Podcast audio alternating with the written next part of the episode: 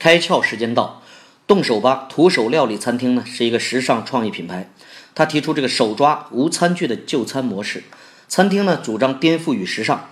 打造酒吧式的用餐环境，把这个重金属啊彩炫的灯光呢运用其中，再配上动感十足的摇滚音乐，让消费者感到非常的新鲜。而食物呢不是披萨或者是西点，反而是人们最常见的食物，比如说像这个盐水花生啊、毛豆啊、菱角啊、玉米呢。包括麻辣小龙虾啊、豆浆油条、醉蟹、鸡爪、糯米饭团加油条、羊排、鸭脖、猪蹄等等，再搭配特饮。既然说到徒手，当然呢，就是需要顾客直接动手抓取食用，不必讲究用餐礼仪中的条条框框，找到自由自在吃饭的感觉，没有拘束，可以尽情释放工作中、生活中的压力，用最原始的徒手进食的方式回归本真。今天你开窍了吗？